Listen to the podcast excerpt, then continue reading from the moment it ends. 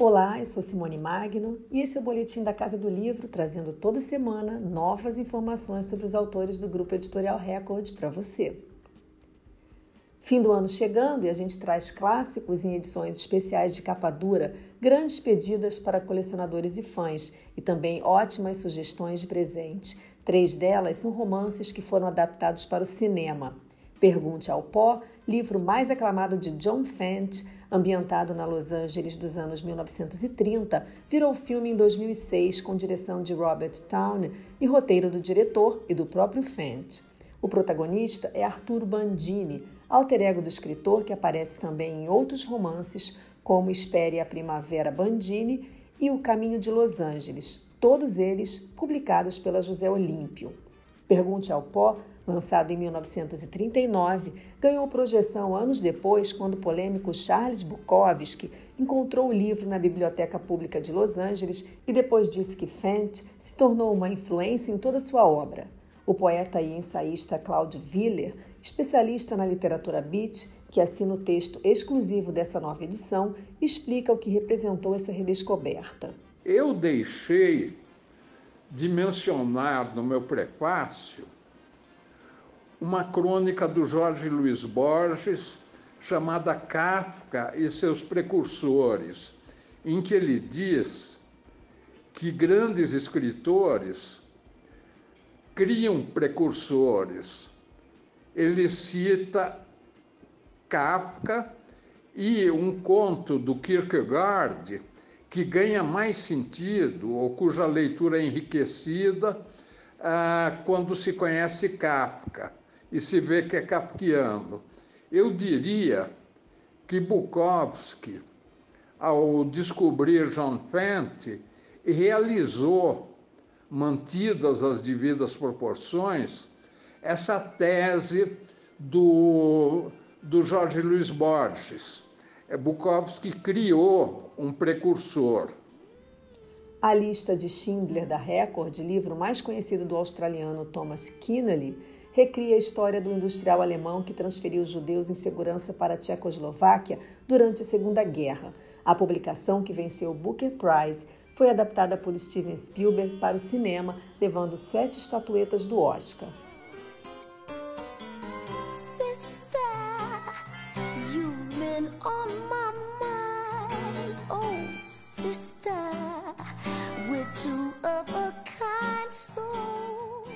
Outra edição especial é a Cor Púrpura da José Olímpio, que celebra os 40 anos da obra-prima da americana Alice Walker, vencedora do Pulitzer de ficção e do National Book Award, que aborda racismo, desigualdade social e misoginia no período de segregação racial no sul rural dos Estados Unidos. Outro que foi adaptado para o cinema por Steven Spielberg e também encenado na Broadway.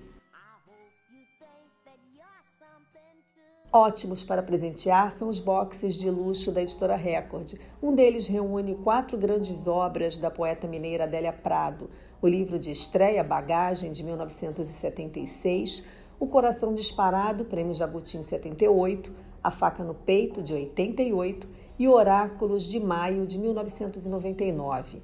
A atriz e também poeta Elisa Lucinda, que escreveu um texto inédito que acompanha a caixa, conta o que os leitores vão encontrar ela tem a esperança na fervura das coisas, sabe?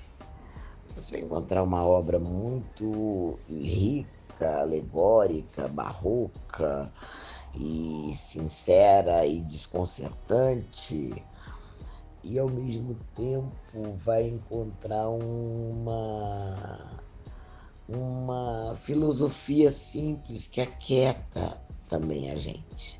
Os quatro livros que a gente tem nesse box são uma uma aula da obra e também uma aula da vida. Parece com a professora Vida a obra dela, né? Então, o, o,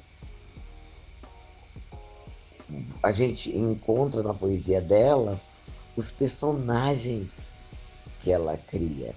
Então tem uma tem uma tem dramaturgia, tem Se a gente junta toda a obra poética de Adélia, dá um grande romance.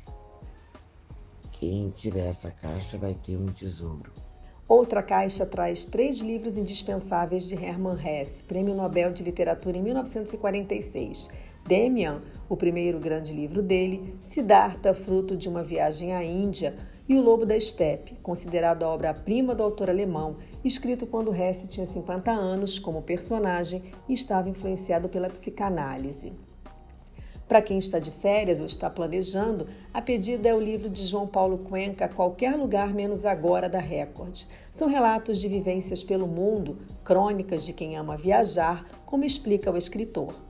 Elas estão mais baseadas na experiência da viagem, que é justamente o que acontece quando você está num lugar novo e você se abre ao desconhecido, a, a se perder pelas ruas, a, a flanar sem destino. E a encontrar experiências que você não imaginava quando você saiu é, do seu hotel, do apartamento que você está alugando, enfim, nessa cidade estrangeira. O livro conta algumas aventuras dessas é, em Macau, na... tem muita coisa no Japão, em Tóquio, é, em Cabo Verde, no Haiti, é, em Gaza, para onde eu fui é, escrever uma matéria e, e, onde eu também fiz questão de, de me perder. A ideia do livro surgiu durante a pandemia, quando ele resolveu revisitar arquivos de viagens de 2005 a 2019. Cuenca lembra que nós brasileiros ainda vamos demorar a voltar a viajar como antes, e não só por conta da Covid-19. Nosso câmbio está super desvalorizado, é, então o mundo que em algum momento ali nos, dos anos 2000, 2010 era um mundo menor para a gente, menor no sentido de que a gente conseguia viajar com muito mais facilidade, é, ele agora voltou a ser um mundo muito grande.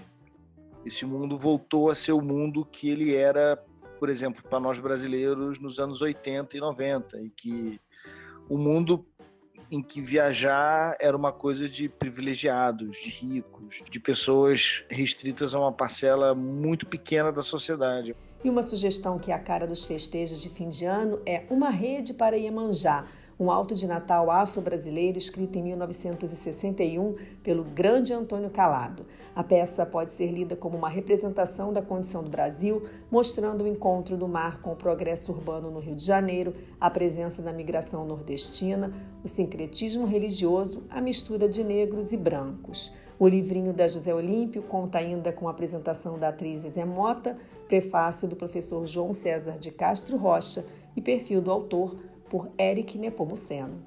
Esse é o boletim da Casa do Livro, toda semana com novidades do Grupo Editorial Record para você. Lembrando que no nosso canal do YouTube você conta ainda com grandes entrevistas e conteúdo especial.